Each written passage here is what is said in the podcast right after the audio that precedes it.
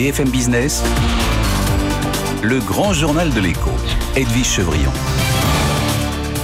Il y a un festival politique qui se déroule en ce moment. Puis demain, à partir de demain, c'est un festival euh, de Cannes. Olivier Delbosque, bonsoir. Bonsoir. Merci d'être là. Vous êtes producteur de cinéma. Bon, mauvais jeu de mots, je vous l'accorde. Mais en même temps, c'est vrai que là, on, assiste à des, des, motos qui suivent des tas de voitures. Euh, il y a de la fumée blanche qui sort, ou presque de l'Elysée. Donc ça pourrait faire un film. Du reste, ça a fait un film. Hein. Euh, ça ne vous tenterait pas de faire un film il, y a du, suspense. Donc forcément, il faut du suspense comme ingrédient dans le cinéma. Donc forcément, ça marcherait. Oui, c'est vrai. Elisabeth Borne, je ne vous demande pas votre avis sur Elisabeth Borne, je pense que c'est pas tellement votre sujet. En revanche, euh, est-ce que vous avez une suggestion comme ministre de la Culture? Pour dire la vérité, aucune. Mmh. Euh, c'est pas un portefeuille facile en ce moment. Non. c'est tout ce que je peux vous non, dire. Parce que ce qu'on peut dire quand même, c'est que bah, peut-être que Roselyne Bachelot, très populaire, elle n'a pas eu un rôle très facile, parce qu'on se souvient des produits non, essentiels euh, pendant la crise de la Covid. Mais c'est quoi son bilan du point de vue du cinéma on reste là-dessus. Écoutez, je, pense que la place euh, qu'elle a occupée pendant ces années était tellement compliquée, euh, les salles fermées, donc je pense qu'elle a surtout, et elle l'a plutôt bien fait, euh, apporter des aides pour soutenir les salles, les distributeurs et les producteurs. Elle a fait un gros travail avec le CNC. Moi, je considère qu'à partir du moment où le président de la République avait dit que la culture n'était pas un bien essentiel, c'était compliqué pour son ministre qui incarnait la culture de faire tout ce qu'elle pouvait, quoi. Ouais. Ce serait bien d'avoir quelqu'un du cinéma, parce que le cinéma est quand même en grave difficulté, ne s'est pas, contrairement à d'autres secteurs, euh, remis euh, de la crise de la Covid. Lorsqu'on regarde les chiffres de fréquentation qui ont été donnés là par le Centre national euh, du cinéma, moins 34,2%, 50 millions d'entrées, et ça c'est premiers, quatre premiers mois de 2022 moins 23 euh, pour le mois d'avril. C'est violent quand même. Les Français ne sont pas revenus dans les salles. Non, ils sont pas revenus dans les salles. On, peut les comprendre entre la peur d'attraper le virus. Euh, les salles ont été beaucoup empêchées même avec les masques. Il y a eu des quotas. Euh, et les chiffres que vous citez, ils sont encore plus élevés en termes de, manque de fréquentation. Si on, parle des films d'auteurs, des mhm. films plus intimistes. Dedans, il y a tous les films. Donc moi, je pense que c'est assez grave. Je pense que moi, de manière générale, sur mes propres films hein, que j'ai pu distribuer, c'était deux fois moins d'entrées. C'est-à-dire que un, film qui faisait tant d'entrées, euh, il y a il y a 3-4 ans avant le confinement, il en faisait deux fois plus. Alors soyons positifs quand même, regardons demain. Demain, c'est l'ouverture du 75e Festival de Cannes. Euh, le retour surtout du festival, parce que ça fait deux ans qu'il y avait pas, il y a eu deux années très difficiles. Est-ce que le, est-ce que le Festival de Cannes reste le Festival de Cannes? Vous avez un film en compétition? Oui, j'ai le film de, Claire, de at Noon. Oui. oui, ça reste, ça reste le, plus grand festival au monde, vraiment. Parce que il, rayonne par sa, son ancienneté, ça fait des, des, dizaines et dizaines d'années qu'il existe, par les cinéastes qu'il a, qu'il a célébrés, et puis surtout que tout, tout le monde du cinéma international, sur les Américains, les Asiatiques, sont tous là. Donc tous les distributeurs sont là pour faire leur marché. Et donc ce qu'il y a de meilleur dans le cinéma, et célébré pendant ces dix jours. Mais euh, le, par exemple, votre film de en compétition, euh, compétition officielle, il y a 21 films. Hein, donc c'est ça, exactement. dire, donc, euh, ça a été, il y, a beaucoup de Français? Et il y a, il y a trois Français cette année en compétition. il y a quatre ou cinq femmes, je crois. Donc Claire Denis est une réalisatrice femme. et je crois qu'ils ont visionné à peu près 3000 films. Donc c'est quand même une sélection qui est très très très dure. Oui, très drastique. Et vous y allez pourquoi en fait euh, Est-ce que le, le, succès de votre film va dépendre de, de son, du palmarès de Cannes ou pas? Est-ce que c'est encore vrai aujourd'hui? Le palmarès, oui. Si on a un grand prix, ça peut, ça peut vraiment booster le film. Par contre, d'être en compétition et d'être montré là-bas, c'est d'abord une satisfaction personnelle et affective et artistique pour les, les, auteurs et les artistes et les producteurs qu'on est. Mais c'est surtout un moyen de montrer le film au monde entier. Mm. puisque tous les distributeurs étrangers sont là, à Taïwan, Corée, Allemand, donc ils sont là pour voir le film. Et ça, c'est le seul festival à l'étranger, il est en France, mais en tout cas, c'est le seul festival à où on peut faire ça, à dimension internationale. Oui. Et je vous confirme que c'est bien Elisabeth Borne, donc, qui est nommée Premier ah, ministre. Une femme, donc ça, c'est un point euh, euh, important. Comment euh, Parce qu'on a beaucoup dit que souvent, d'être nominé à Cannes, ça portait, ça portait pas forcément... les palmarès étaient devenus tellement intellectuels, tellement peu grand public, que ce n'était pas du tout signe de succès. Il y a une polémique qui a toujours opposé le cinéma d'auteur dit intellectuel au cinéma plus populaire mainstream. Mais euh, c'est vrai que le, le Festival de Cannes n'a pas toujours rimé avec succès dans les salles. L'an dernier, les films qui étaient à Cannes n'ont pas marché du tout. Euh, et que je pense que Thierry Frémaux euh, essaie de plus en plus d'ouvrir et de montrer des films également plus mainstream en compétition. Mm. Le film de Claire Denis que je, que je produis n'est pas un film intellectuel, c'est un, film. euh, Ça un film raconte quoi? Et comment vous l'avez vendu? C'est une, histoire d'amour sous forme d'espionnage euh, qui est censée être tournée au Nicaragua et qu'on a tourné au Panama. Euh, Ouais. Donc, euh, Question de frontière. Ouais, exactement. C'est très suintant, c'est très. Non, c'est un, c'est un thriller psychologique euh, avec une histoire d'amour. Je l'ai vendu comme ça, assez érotique aussi, avec avec euh, deux sublimes acteurs. Euh, Je l'ai vendu sur la sensualité du, du sujet. Claire Denis, vous avez dit il y a trois femmes donc qui euh, réalisent. Trois ou quatre, je sais plus. Quatre, euh, oui, mais c'est pas encore la parité. On est loin de la parité. Hein. Vous savez qu'il y a 3% de femmes uniquement réalisatrices dans le monde, donc on est très très loin de la parité. Oui, ça montre C'est pas un métier, c'est pas ça un montre métier très féminin. machisme, le, monde- le monde du cinéma. Olivier Delbosque, vous qui êtes un, Moi qui suis un homme. Euh, non, il est assez machiste, oui, parce que c'est, il y a beaucoup de professions dans notre métier qui est exercée par des hommes, à la technique, les machinistes, les électriciens. Mais je pense que ce mouvement récent de MeToo et ce mouvement féministe très positif est en train de faire évoluer les choses, vraiment, certainement. Est-ce que quand même l'industrie du cinéma est, est un peu en, danger, Olivier Oui, oui, sincèrement. Ah, vous avez oui. parlé des films d'auteur. Je recevais aussi un, un distributeur, euh, Oui. euh, Eric Lagesse, qui disait la même chose que vous, de Pyramide, que vous devez connaître. Oui, très bien. Euh, mais c'est, est-ce que c'est il y a une vraie difficulté pour vous, mais, mais même au niveau plus global hein? Parce qu'avec la concurrence des plateformes, les, jeunes qui vont de moins en moins quand même dans des films qui ont moins le collectif, qui ont moins besoin de ce collectif, peut-être que nous, on, euh, nous, on ressentait. Il y a un vrai, vrai danger. Moi, je pense que le cinéma est vraiment, vraiment en, danger. Les gens sont habitués, c'est vrai, à rester chez eux. On les a d'abord obligés à rester chez eux. Donc, ils ont consommé des films, mais sur des plateformes. Mais c'était, c'était tout à fait euh, normal. Ils avaient que ça à se mettre sous la main. Et que je pense qu'on a du mal à les faire revenir. Euh, et pour ça, il faut essayer d'avoir des propositions euh, spectaculaires, singulières. ce qu'on essaie de faire avec les producteurs et les metteurs en scène. Mais c'est pas gagné. Est-ce que le, est-ce qu'il faut pas toujours il y a le même débat dans le théâtre Est-ce qu'il faut pas justement ne pas avoir peur d'avoir de faire des films qui soient grand public, qui rassemblent? Mais même les films grand public, regardez Le Bon Dieu, les, les Tuches, ont fait deux fois moins d'entrées qu'avant. Donc ce qui prouve que c'est pas que le cinéma, il est plus touché le cinéma d'auteur que le cinéma populaire, mais le cinéma populaire reste touché quand même. Hein. Le, est-ce que le- on sait que par exemple quand on veut être distingué euh, à Los Angeles, il y, a, il y a un lobbying, les gens s'installent le six mois avant, euh, euh, ça coûte très cher, il faut rencontrer, euh, c'est comme une élection à l'Académie française quoi. Est-ce que pour vous avoir un film en compétition à Cannes, c'est la même chose? Alors ça, je vous certifie qu'il n'y a aucun lobbying possible pour aller avoir un film en compétition à Cannes. Et Ah c'est bon vrai que les Oscars, pour être sélectionnés, c'est beaucoup d'argent, des campagnes Ah bah marketing oui, très énorme, coûteuses, ouais. mais pas en France, du tout. C'est le contraire. C'est vraiment pas. le- la France est, le- est- est- est un pays par rapport à ça, qui est beaucoup plus démocratique et beaucoup plus euh, euh, euh, sain que les États-Unis. Il y a toujours, je disais, un cinéma qui est en, danger à cause notamment des plateformes. Vous, quelle est votre position? Alors, Netflix ne sera pas une fois de plus euh, à Cannes, euh, ou sera à côté, mais pas au Festival de Cannes. Il n'y aura pas de film qui soit produit par Netflix. Ça peut durer combien de temps, à votre avis? Moi, je pense que ça va pas durer très longtemps parce que euh, c'est impossible que le plus grand festival au monde, euh, le Festival de Cannes, Mm. n'ait pas des grands metteurs en scène qui ont fait des films avec les plateformes. Regardez l'an dernier Venise, Ah Oui. Jane Campion, Sorrentino, il y avait beaucoup de grands metteurs en scène qui n'auraient pas pu aller à Cannes uniquement parce qu'ils avaient décidé de faire leurs films. Ça reste quand même des films de, des films de cinéma et des films d'auteur. Donc je pense que le Festival de Cannes sera amené un jour, je sais pas quand, hein, une- mais à mon avis à court terme, d'ouvrir le, le, la sélection aux films de plateforme. Parler des femmes. On va en reparler avec euh, la nomination d'Elisabeth Borne comme Première ministre. Là, il y a une nomination comme nouvelle présidente du Festival de Cannes, de Cannes pardon. Euh, Iris Knobloch, elle a été patronne euh, de la Warner. Oui, j'ai travaillé avec elle. longtemps. Je la connais très bien. Oui, vous la connaissez très bien. C'est une fille formidable qui aime beaucoup le cinéma et qui va beaucoup apporter sa féminité, ses goûts. Moi, j'y crois beaucoup. En tout cas, c'est une très très bonne idée de nomination. Et en même temps, certains disent, oui, mais du coup, il y a presque un peu des, des, des conflits d'intérêts, quoi.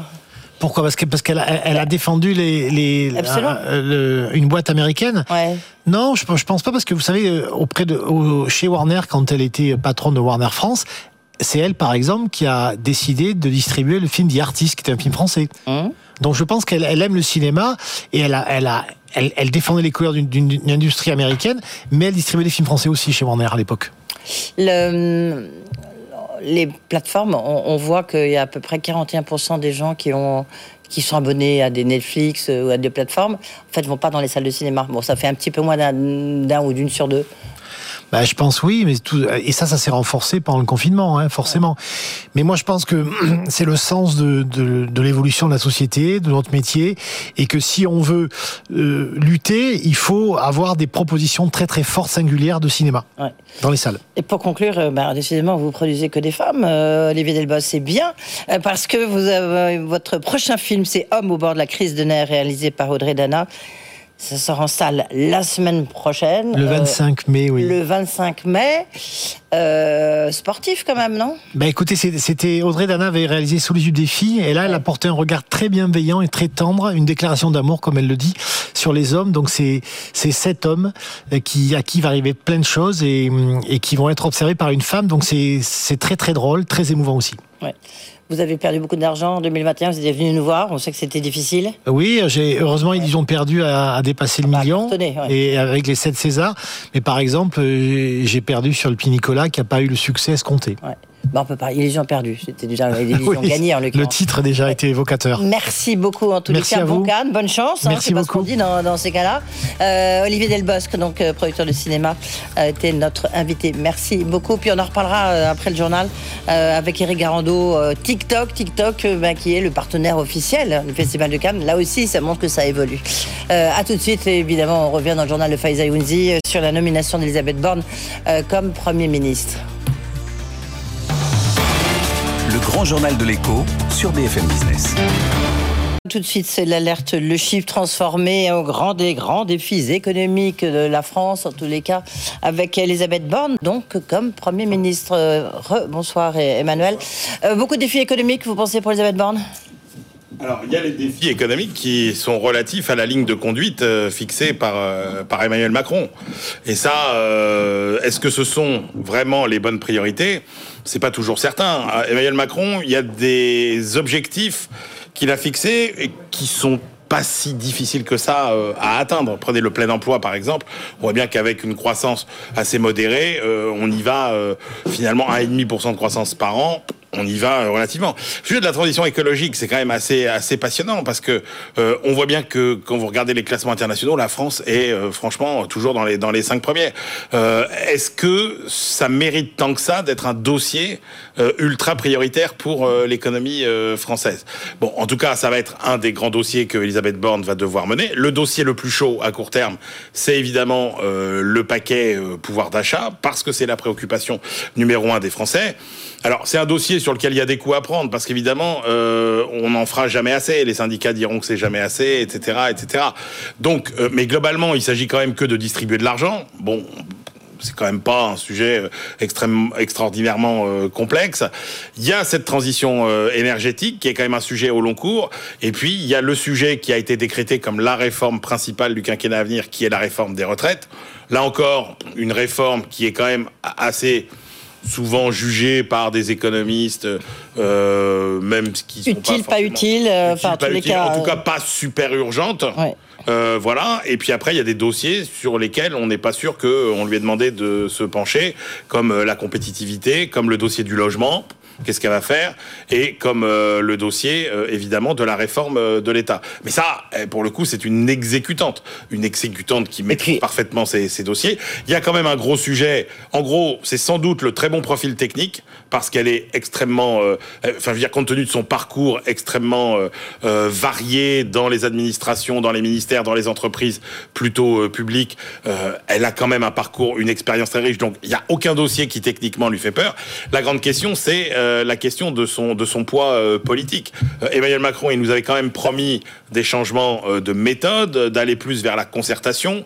Là, on a un Premier ministre collaborateur qui montre plutôt une volonté de concentration du pouvoir. Et puis, est-ce que quand il va falloir tenir la majorité, qui sera peut-être moins facile à tenir qu'en 2017. Est-ce qu'elle va avoir les, les capacités? Est-ce qu'elle va tenir l'Assemblée nationale? Est-ce qu'elle va voilà politiquement c'est peut-être euh, paradoxalement son plus gros défi. Oui, absolument. Politiquement, c'est son plus gros défi. Là, vous avez raison. Euh, en revanche, pour la concertation, c'est toujours quelqu'un qui arrive à maintenir un lien. On en parlera, je vous le disais, avec Yves Verrier, euh, secrétaire général de France ouvrière, mais elle a toujours maintenu un lien et elle avait un cabinet euh, assez puissant. Maintenant, reste à savoir si elle aura un gouvernement assez puissant, mmh. si elle pourra choisir son directeur de cabinet. Ça, c'est peut-être un point important dans son bras de fer avec Emmanuel Macron et Alexis Collère. elle n'est pas du tout dans une logique de bras de fer euh, avec hmm. Emmanuel Macron, par définition. Elle est plutôt une courroie de, de, transmission. De, transmission. Merci beaucoup Emmanuel, Emmanuel Le Chypre. Dans un instant, on repartira à Cannes avec euh, le Eric Garando, l'ancien directeur du CNC, euh, qui est aujourd'hui directeur des relations institutionnelles de TikTok pour la France. TikTok qui a remporté quand même un gros partenariat avec le Festival du Cannes. Et puis après, on aura enfin Yves Verrier en ligne de Force ouvrière.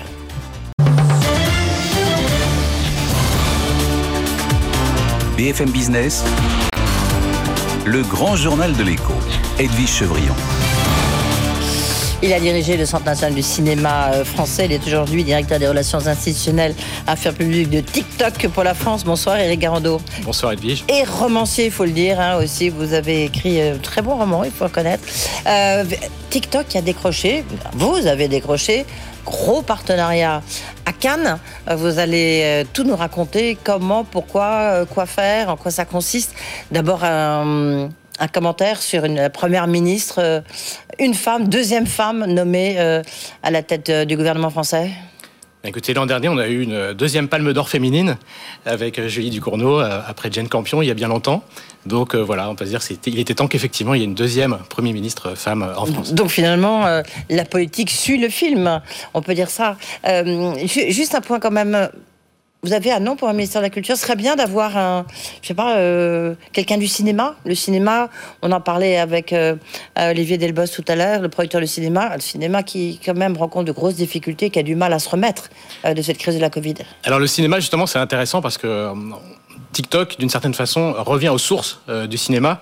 Donc, je ne peux pas répondre à votre question, mais ce que je peux dire, c'est que euh, on a une grande complicité, un, un travail très euh, collaboratif et, et, très positif avec le ministère de la Culture. C'était le cas avec le gouvernement de, de Jean Castex, avec Roselyne Bachelot, et ce sera évidemment le cas avec avec le, nouvel, le nouveau gouvernement. Et ce qui fait qu'on est proche du ministère de la Culture, c'est qu'on est avant tout une plateforme créative, voilà, mm. avant d'être un réseau social. Il y a des fonctionnalités sociales sur TikTok, mais c'est avant tout un outil pour fabriquer des films. Et ce qui est incroyable, je trouve, c'est ce qui m'a séduit chez TikTok, c'est qu'on revient un petit peu à l'origine du cinéma. Vous vous rappelez, comme vous connaissez parfaitement le cinéma, de la minute lumière. Euh, et donc en 1895. Oui, surtout, j'étais là en 1895, hein, Eric. Oui, oui, je Vous connaissez l'histoire. Oui, je connais l'histoire. Et, et, donc à l'époque, euh, tout le monde était un petit peu euh, surpris de voir la minute lumière, alors qu'on est habitué au théâtre de boulevard qui durait deux ou trois heures, un peu comme les longs métrages d'aujourd'hui. Et, et, à l'époque, Blaise Sandrard ou des, même des, des penseurs disaient, mais c'est incroyable ce condensé d'émotions, d'énergie, ce réalisme de la photographie, euh, tout ça qui est apporté par le, cinématographe. Et aujourd'hui, c'est un peu comme le cinématographe, c'est-à-dire que c'est un outil portable, on fait son film sur son téléphone portable, et évidemment, la différence, c'est qu'on peut le diffuser instantanément dans le monde entier. On peut dire que c'est le rêve des frères Lumière qui devient euh, réalité, ou le rêve d'Albert Kahn, qui, on s'en souvient, avait fait les archives de la planète.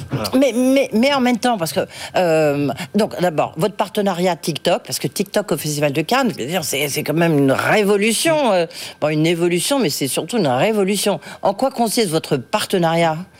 Donc c'est une révolution et en même temps, comme je vous disais, ça, ça s'explique. C'est-à-dire qu'on va être dans le grand théâtre Lumière pour justement euh, projeter, euh, euh, enfin assister à, à, des projections et puis on va aussi avoir une cérémonie euh, qui sera dans un autre endroit pour faire notre propre palmarès.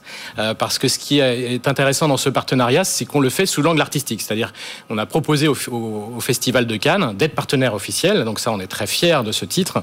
Et, et c'est effectivement une première historique à la fois pour nous et pour le festival. en plus, nous on est une, une société qui existe depuis six ans. Le Festival de Cannes fait sa 75e édition. Euh, donc évidemment, on va arriver avec une espèce de fraîcheur, euh, avec une nouvelle vague de créateurs qui vont évidemment faire euh, Mais alors, TikTok pendant le festival. Voilà, rentrons un peu dans le détail. Voilà, donc dans le détail, en fait, ce qui se passe, c'est qu'on va avoir des lives, euh, des live streams euh, pendant le festival, au moment de l'ouverture, tout au long du festival. On a une vingtaine de créateurs de, de, tous les pays du monde qui vont venir interroger les stars, les réalisateurs, qui vont faire des, des TikTok, qui vont faire des films et les projeter. Bah on a des partenaires évidemment comme France Télévisions et Brut, puisque nous on est une plateforme qui héberge en fait tous les comptes. Donc eux ils sont partenaires médias du Festival de Cannes et ils vont évidemment alimenter leurs antennes sur TikTok de, de vidéos. à noter d'ailleurs qu'on a 1600 écrans dans toute la France sur lesquels Brut aussi va présenter des TikTok tous les jours du festival. Donc on va aussi apporter le festival de, de Cannes à tous les Français bien au-delà du, du festival. Et puis ce qui est très intéressant, c'est qu'on lance une TikTok Short Film compétition. Alors, c'est quoi la TikTok Short Film Compétition? Et donc, bah, c'est une compétition de TikTok, euh, compétition mondiale qu'on a organisée en un temps record. On a eu des dizaines de milliers de films qui nous sont venus de tous les pays, on va dire de 44 pays. Et vous avez créé le palmarès de Cannes de TikTok Et on va faire notre palmarès TikTok, effectivement. Euh, euh, on l'espère en présence justement de, de, de Thierry Frémaux. Et euh, on va donc Qui est montrer... le patron, euh, le directeur du, du Voilà. Festival de Cannes. Et donc on a un jury, euh, notre propre jury, hein, bien sûr, parce que c'est distinct de la compétition officielle. Donc on a notre propre jury qui est présidé par Riti Pan, euh, grand cinéaste, Mmh. membre de l'Académie des Oscars, euh, qui a eu l'ours d'argent à Berlin cette année. Et euh, Riti Pan est fasciné justement par TikTok parce qu'il se dit c'est intéressant, il y a une nouvelle vague de, cré- de créateurs, ils ont des codes différents, ils ont une écriture différente. Et là, je peux vous dire, il a été euh, séduit par le, fait qu'on a des vrais films écrits avec des scénarios, avec un souci de l'image, du son, etc. Et, euh, et des films très différents. Vous avez des petites comédies, vous avez des films plus dramatiques, euh, plus sociaux, plus documentaires.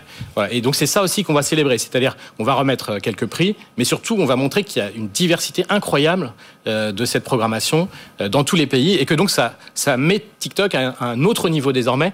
Aujourd'hui, euh, au départ, on a commencé, vous vous rappelez, avec des chorégraphies, etc. Aujourd'hui, on a vraiment euh, une très grande diversité de contenus. c'est une reconnaissance euh, quand même incroyable pour TikTok, non? C'est c'est- c'est- je veux dire, c'est un des plus grands festivals au monde de cinéma. Alors, c'est vous qui l'avez négocié, j'imagine, Eric Garando, ce Sauf partenariat. que je connaissais bien les Parce codes de, de Cannes. Oui, puis surtout, vous aviez déjà, pour Kering, déjà négocié un précédent euh, accord, non? Oui, oui, euh, effectivement, C'est faux dans, dans une vie passée, effectivement, Je m'étais occupé. D'ailleurs, c'était un programme dédié aux femmes du cinéma, Women in Motion, qu'on avait fait avec euh, Kering et le Festival de Cannes, et avec aussi euh, l'idée de célébrer les grands talents. Donc TikTok, effectivement, c'est euh, c'est une plateforme qui est encore plus, j'allais dire, dans la création, puisque c'est son cœur de métier.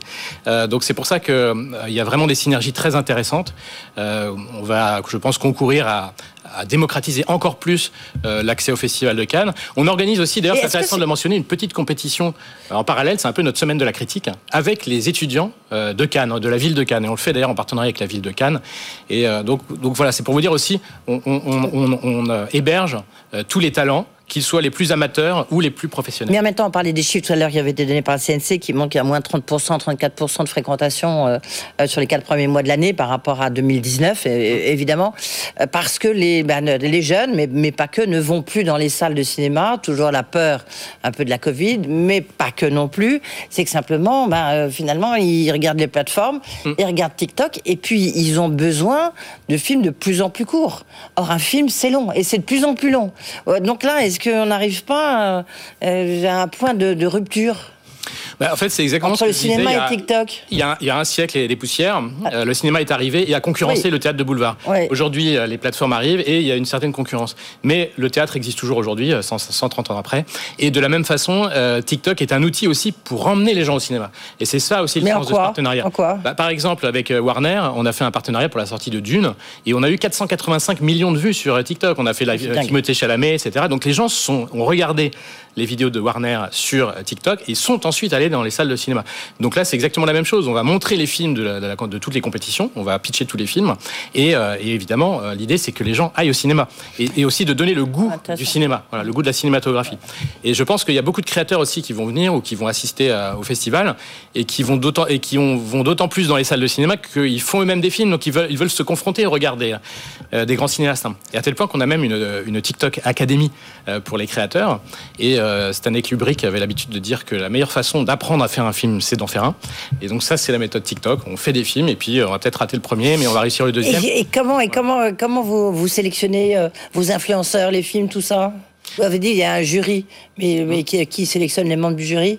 Alors bah, ça, ça c'est TikTok qui a sélectionné euh, les, membres du jury. Il y a cinq personnes. Donc je, je parlais du président. Il y a aussi euh, euh, Kabilem qui est notre un de nos plus grands créateurs, qui fait des milliards de vues, qui est extrêmement talentueux. Donc il fait partie aussi de ce jury. On a Camille Ducellier qui est vidéaste, qui a fait la première série verticale qui s'appelle Gender Derby en format justement TikTok. On a aussi Angèle Diabank qui est ancienne présidente de la Société des réalisateurs de Sénégal, artiste en résidence à Cannes aussi qui fait partie de ce jury. Et Basma Khalifa. Donc on a on a cinq personnes, trois femmes, deux hommes, et avec un- une très grande diversité de, parcours. Et c'est ça qui fait qu'on aura un palmarès, vous le verrez, d'une grande diversité. C'est signé pendant, pour un partenariat pour, sur que- quelle durée? Alors, on est, Combien partenaire, euh, on est partenaire officiel, hein, vous connaissez, il y a plusieurs Oui. catégories. Euh, et donc, on est au même rang que les autres partenaires officiels euh, du Et festival. mais Cannes. pardonnez-moi, je ne connais pas la durée Donc, c'est une, euh, c'est une durée qui, qui peut varier. En tout cas, là, on, on fait une première année, on va voir comment ça se passe de part et d'autre. Et ensuite, on verra. Ah d'accord, vous tirez un bilan, donc c'est pas évident que vous soyez là la- l'année prochaine de, de votre part ou de la part du Festival de Cannes. On va voir, on va s'apprivoiser, j'allais dire mutuellement, et puis on verra comment ça se Oui, passe, et on tirera le bilan de tout ça. C'est vraiment un choc de culture. Parce que vous, vous réussissez TikTok au Festival de Cannes, là où Netflix ne peut pas, n'a pas le droit de mettre les pieds au Festival de Cannes. Euh, c'est bizarre, non? Je pense que TikTok, c'est vraiment l'allié euh, du cinéma, l'allié Et des- Netflix, l'allié c'est des producteurs. l'ennemi? C'est l'allié. on est l'allié aussi des salles de cinéma puisqu'on a un outil de promotion. Ouais. Donc, euh, euh, d'ailleurs, c'est pas notre premier partenariat. On était partenaire aussi du Festival des Arcs, qui est plutôt un partenaire, un, un cinéma dédié au cinéma indépendant. Et on a fait des rencontres avec les distributeurs. On a même été partenaire d'un challenge Futur Cinéma euh, pour gamifier aussi l'accès aux salles de cinéma. Euh, donc on est vraiment un allié. Euh, je, quand quand, euh, il y a eu le Covid et qu'ensuite les gens sont revenus dans les salles de cinéma, on a accompagné les sorties de films. Et on le fait à la fois pour les grosses machines, les gros studios. je parlais de Warner tout à l'heure. Et sur Netflix, vous voulez pas répondre Mais on le fait aussi sur les petits et, et producteurs. vous voulez pas répondre sur Netflix? Bah, en fait, Netflix, je veux dire, on travaille très bien avec Netflix. Ouais. Netflix a un compte TikTok euh, qu'il utilise aussi régulièrement. Voilà. Merci en tous les cas. C'est vrai que c'est un beau, beau succès pour TikTok donc d'être partenaire officiel du Festival de Cannes. Merci beaucoup à Eric Garando d'avoir été avec nous, donc en charge de tout ce qui est relations institutionnelles. Et on attend votre prochain roman, Euh, roman, pardon, décidément. Merci, Merci. euh, Eric. Euh, dans un instant, le journal, bien sûr, on revient sur cette principale information. Elisabeth Borne est nommée euh, premier, première ministre de la France. Vous saurez tout euh, dans un instant avec Stéphanie Colo.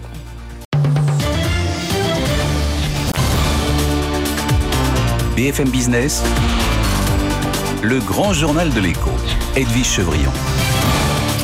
Il y a le match de la politique, il y a Cannes, il y a bien sûr Roland Garros. Euh, Amélie Oudéa-Castera, bonsoir. Bonsoir Edwige Chevrillon. Merci d'être là. Vous êtes euh, directrice générale de la Fédération française de tennis. Pour vous, on sait que le principal événement, bien sûr, c'est Roland Garros.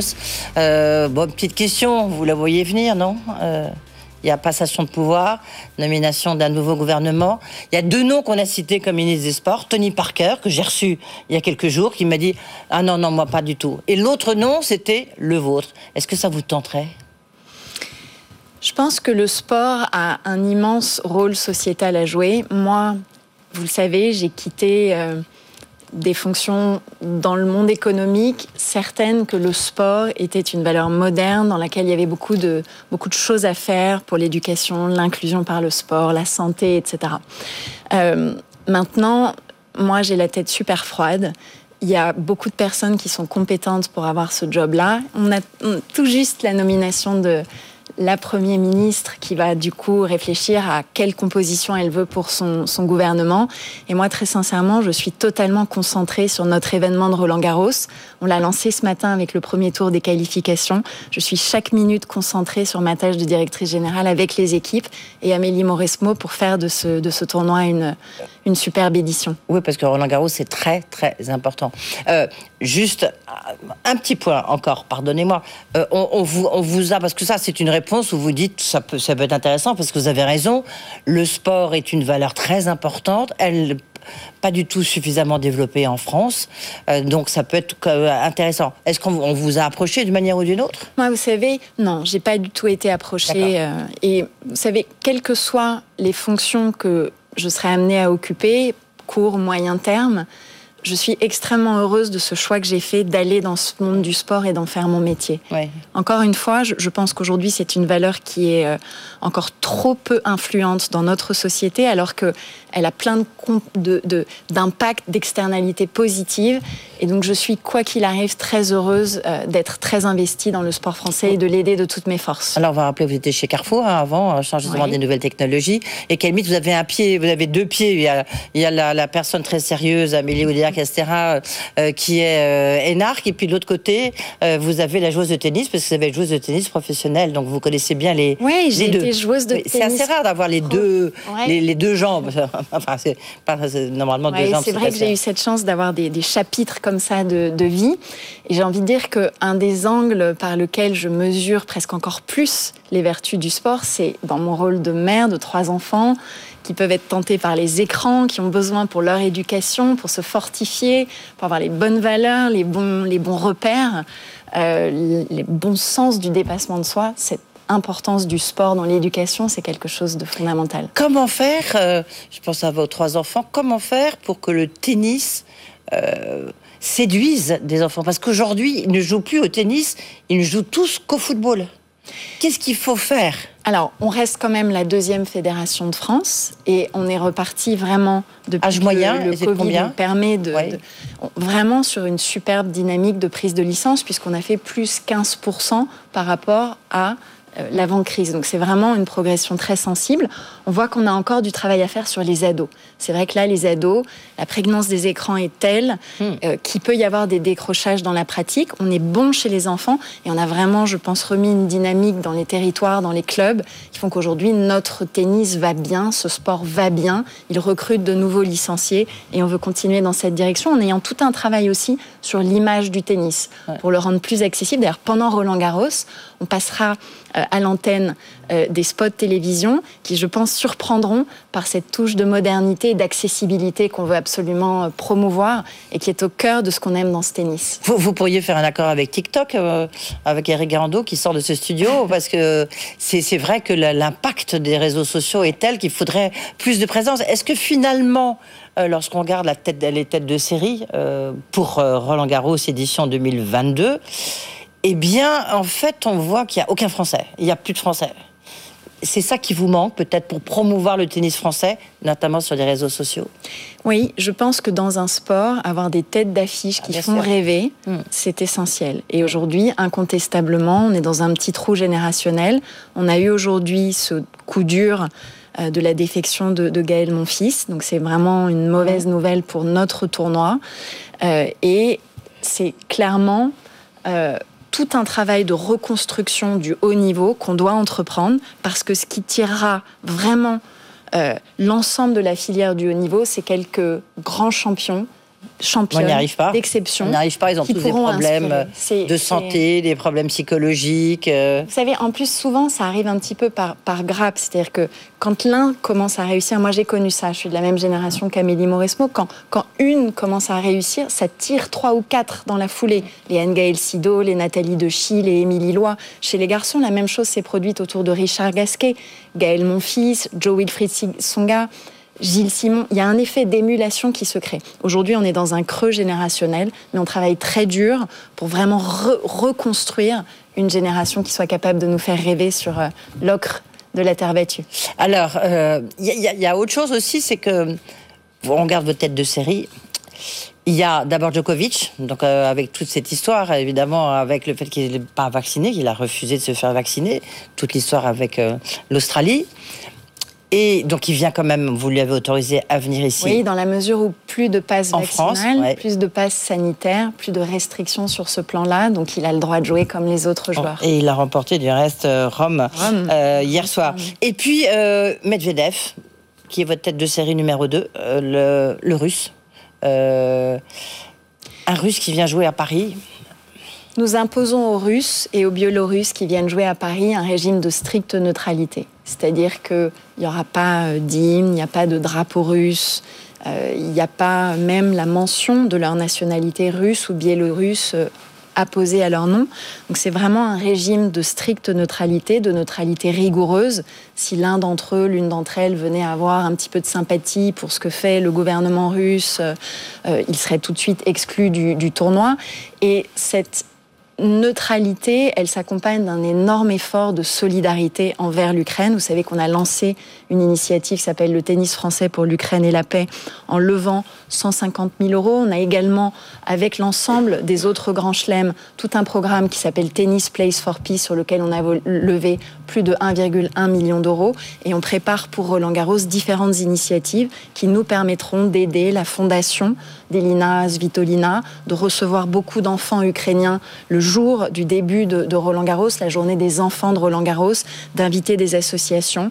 On aura comme ça différentes manifestations qui nous permettront d'aider dans toute la mesure qu'on le peut euh, le peuple ukrainien et les joueurs ukrainiens. Mais maintenant, vous regardez ce qui se passe du côté de Wimbledon. Euh, bah, Wimbledon, ils ont, ils ont barré la route aux Russes. Oui, alors ils sont très isolés dans cette position, puisque autant l'ensemble hein, des fédérations mondiales a bien entendu exclu les équipes russes, celles qui représentent le drapeau russe. En revanche, les athlètes individuels, l'ensemble des circuits continue de les, de les, de les autoriser. Ouais. Par contre, il y aura un petit prodige que tout le monde attend. Euh, ça, c'est sûr. Le- Alcaraz, Ouais. notre espagnol, c'est c'est formidable cette saga. Je le disais tout à l'heure, c'est cet effet de locomotive. Quand vous grandissez avec l'exemple euh, d'un Nadal, bah voilà, vous avez un Alcaraz qui, qui arrive derrière. Qui sort, qui surgit. Le- C'est un budget de combien, Roland, Gar- Roland Garros? Alors cette année, on devrait être autour de 290 millions d'euros si Oui, on a quelques bonnes très grosse surprises. entreprise. On sera presque, hein, on sera presque euh, aux 300 millions d'euros. Euh, ce qui marquera, oui, une belle progression de l'ordre de 35% par rapport à, à- à l'an dernier.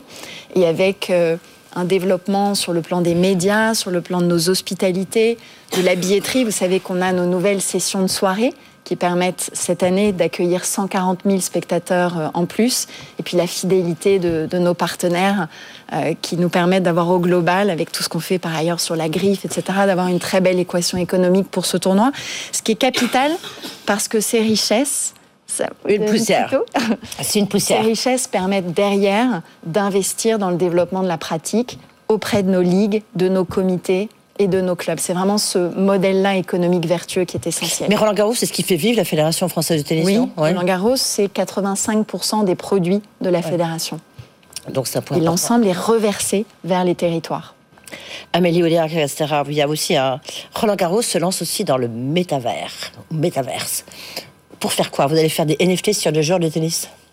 On va faire des NFT sur euh, les sièges du cours Philippe Chatrier. Donc on va proposer à la communauté du Web 3 sur une plateforme dédiée d'acquérir chacun un siège parmi les 5000 qui seront l'objet de ce, de ce droit de propriété euh, virtuel. Et en fait, quand vous allez acquérir pour 200 euros un NFT avec ce siège, vous serez non seulement Ouais. titulaire de ce siège, par exemple le numéro 72, qui a en plus un design super modernisé, qui va vraiment être euh, assez sexy, je pense, mais vous rentrez surtout dans un club dans lequel vous seront réservés des avantages euh, exclusifs l'accès prioritaire à la billetterie de Roland Garros, la faculté d'assister à certaines conférences sur le tennis, d'avoir des liens privilégiés, des échanges avec les joueurs et les joueuses.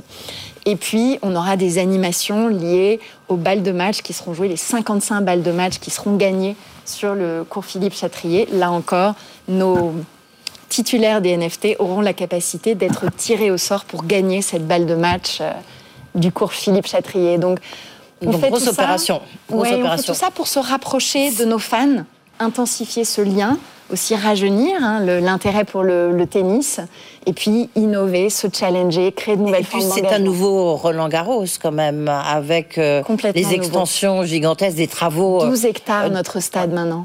hein. des travaux qui vous ont coûté combien in fine On a investi un petit peu plus de 400 millions d'euros. Ouais. hein. c'est un, un investissement qu'on va rembourser sur plus Roland Garros 10 et demi. Ouais. Ouais. On avait auparavant 9 hectares, on en a 12 maintenant, et c'est 8 fois le Stade de France. C'est c'est immense, et ça nous permet de déployer non seulement, bien sûr, nos espaces de jeu avec les trois cours centraux, le Simone Mathieu, le Langlen et le Châtrier, mais aussi d'avoir plein d'espaces pour des activations, des jeux autour de l'urban tennis qu'on va lancer sur les Champs-Élysées dimanche prochain, pour le padel, euh, également pour le beach tennis et faire découvrir finalement l'ensemble des disciplines dont notre fédération a la délégation. Ouais. Qu'est-ce qu'il donc le seul la seule chose qui vous manque finalement c'est un engouement très très fort pour des joueurs et notamment des joueurs français. C'est ça. Qui Il nous faut un Français qui cartonne. Voilà. On sait que Gaël en est capable, malheureusement il est blessé. On sait qu'un Hugo Gaston peut encore, euh, voilà, euh, un, un Richard Gasquet peut émerveiller le central encore euh, quelques, quelques temps, mais on a incontestablement besoin de reconstruire une génération.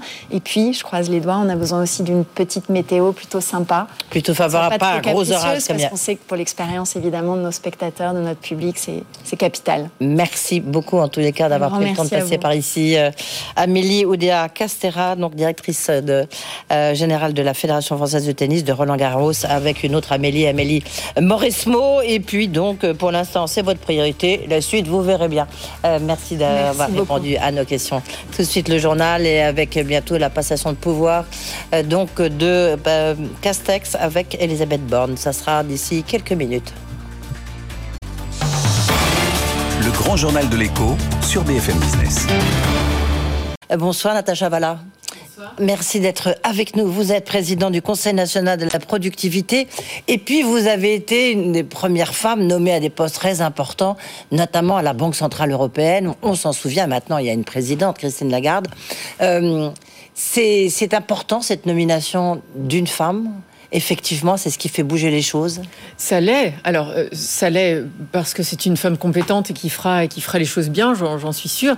Mais ça l'est aussi d'un point de vue symbolique. Ces choses-là adviennent. On voit qu'il a fallu mettre en place certaines lois dans certaines circonstances pour que la place des femmes dans des fonctions de direction ou des fonctions euh, seniors se, se, généralise.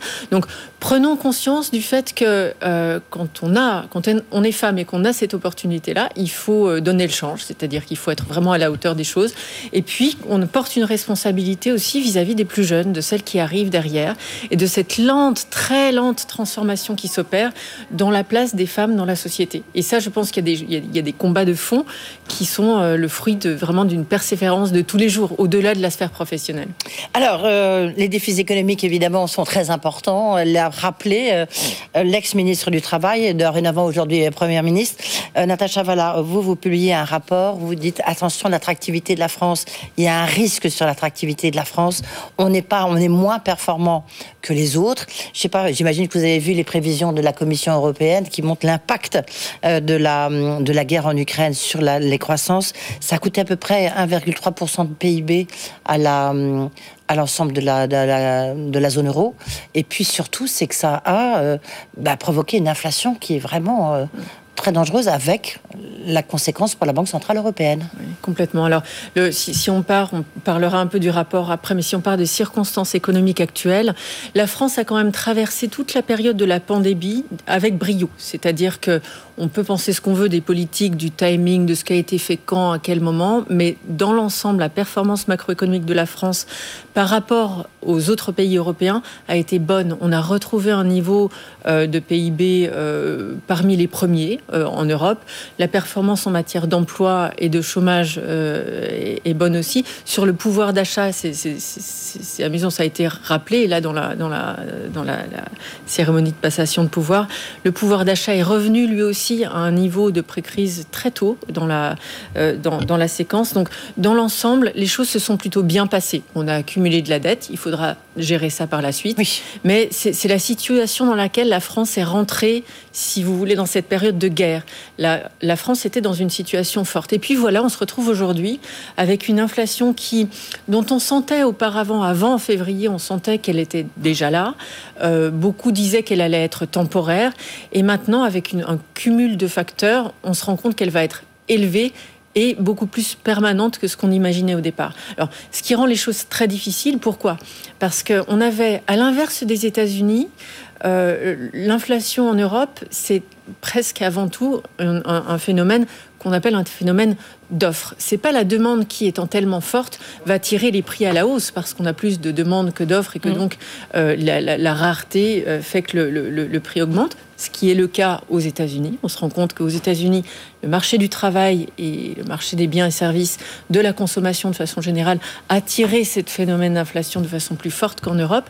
On a le choc d'offres massif qui fait que du fait de l'énergie euh, et du fait des raretés et des, disruptions, pour parler dans ce mauvais français, dans les chaînes de, chaînes de, de, valeur euh, au niveau mondial, euh, on a cette inflation-là qui est très très difficile à gérer pour une banque centrale. La banque centrale, elle sait gérer les chocs d'inflation de demande, elle sait beaucoup moins le faire quand c'est euh, un, ah. phénomène d'offre. Alors, le point difficile, et je, m'arrêterai là, c'est que cette normalisation nécessaire de la politique monétaire Pourquoi Parce qu'il y a de l'inflation importante, Mm. mais aussi parce que le point de départ était quand même très, très, très. Les taux d'intérêt sont négatifs. Il ne faut pas l'oublier en Europe.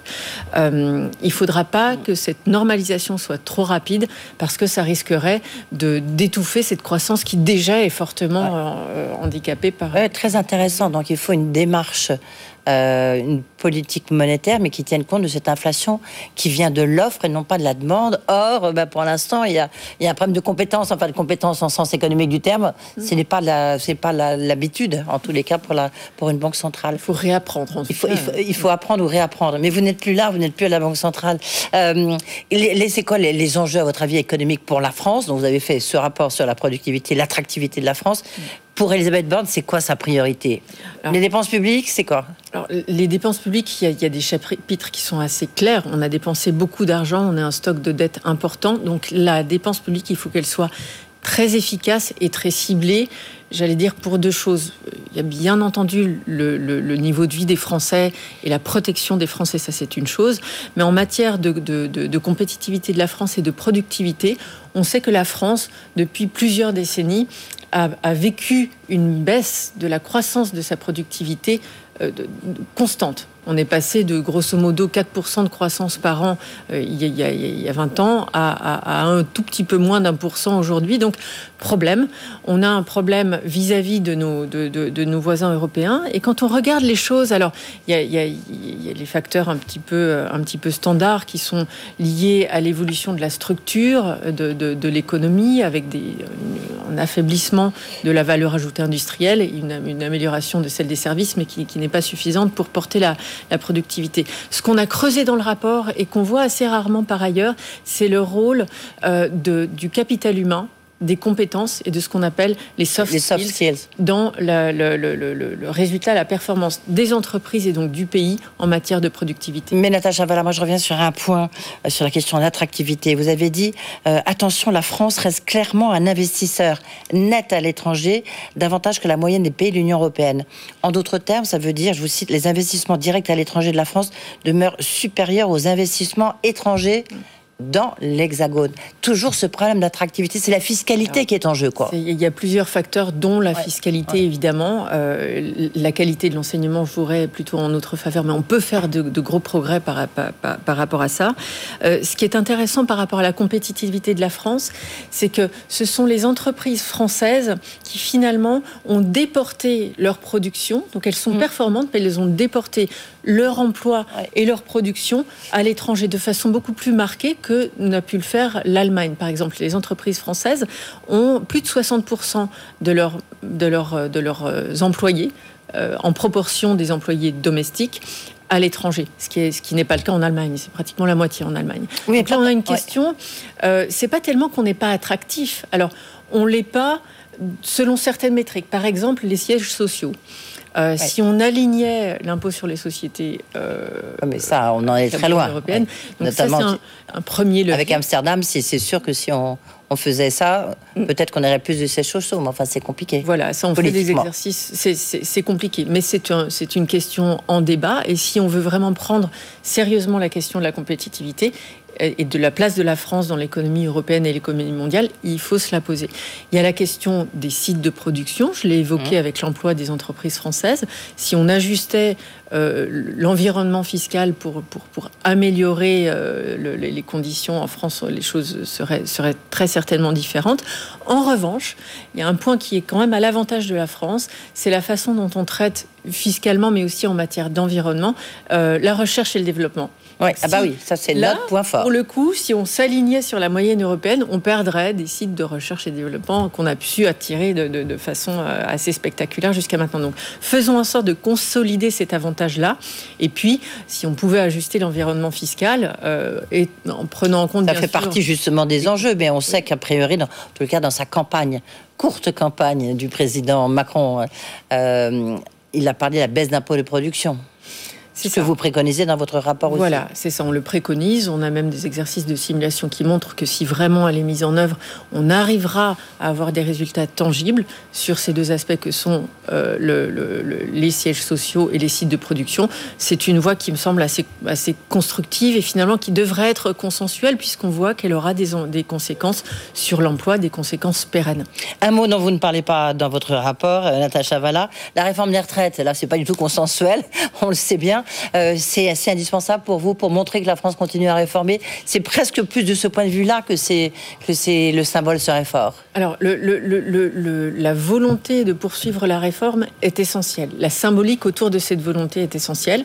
On comprend aussi que le gouvernement a été en appui du pouvoir d'achat et ça a été essentiel qu'il le soit parce que l'inflation est venue complètement. Euh, ça a été une surprise vraiment pour tout le monde. Donc ça, ça a été une, une phase importante. Les mesures qui ont été mises en place sont par nature des mesures temporaires. Il faudra des mesures permanentes qui soient beaucoup plus euh, respectueuses des équilibres euh, des finances publiques. Merci beaucoup Natacha Valla d'avoir été avec nous, euh, présidente donc du Conseil de la productivité. Troisième rapport, on peut retrouver sur votre site. Euh, vous pouvez évidemment retrouver tous les propos de Natacha Valla sur euh, BFM Business, sur le podcast de BFM Business. Merci beaucoup d'avoir été avec nous, avec beaucoup de défis. Hein. On, le verra, vous aurez l'occasion de revenir nous voir. Merci beaucoup. Voilà, c'est la fin de ce grand journal qui est presque une émission, qui été presque une émission spéciale avec cette passation de pouvoir vous avez pu suivre en direct entre Jean Castex et Elisabeth Borne. On y reviendra largement demain, euh, demain matin dans Good Morning Business. Évidemment, demain dans le grand journal de l'économie où je recevrai notamment euh, le président de l'autorité de sûreté euh, nucléaire. On parlera de planification écologique. Est-ce que la France peut redevenir une grande puissance nucléaire? Mais pour l'instant, vous allez parler de technologie tout de suite avec François Morel. Le grand journal de l'écho sur BFM Business.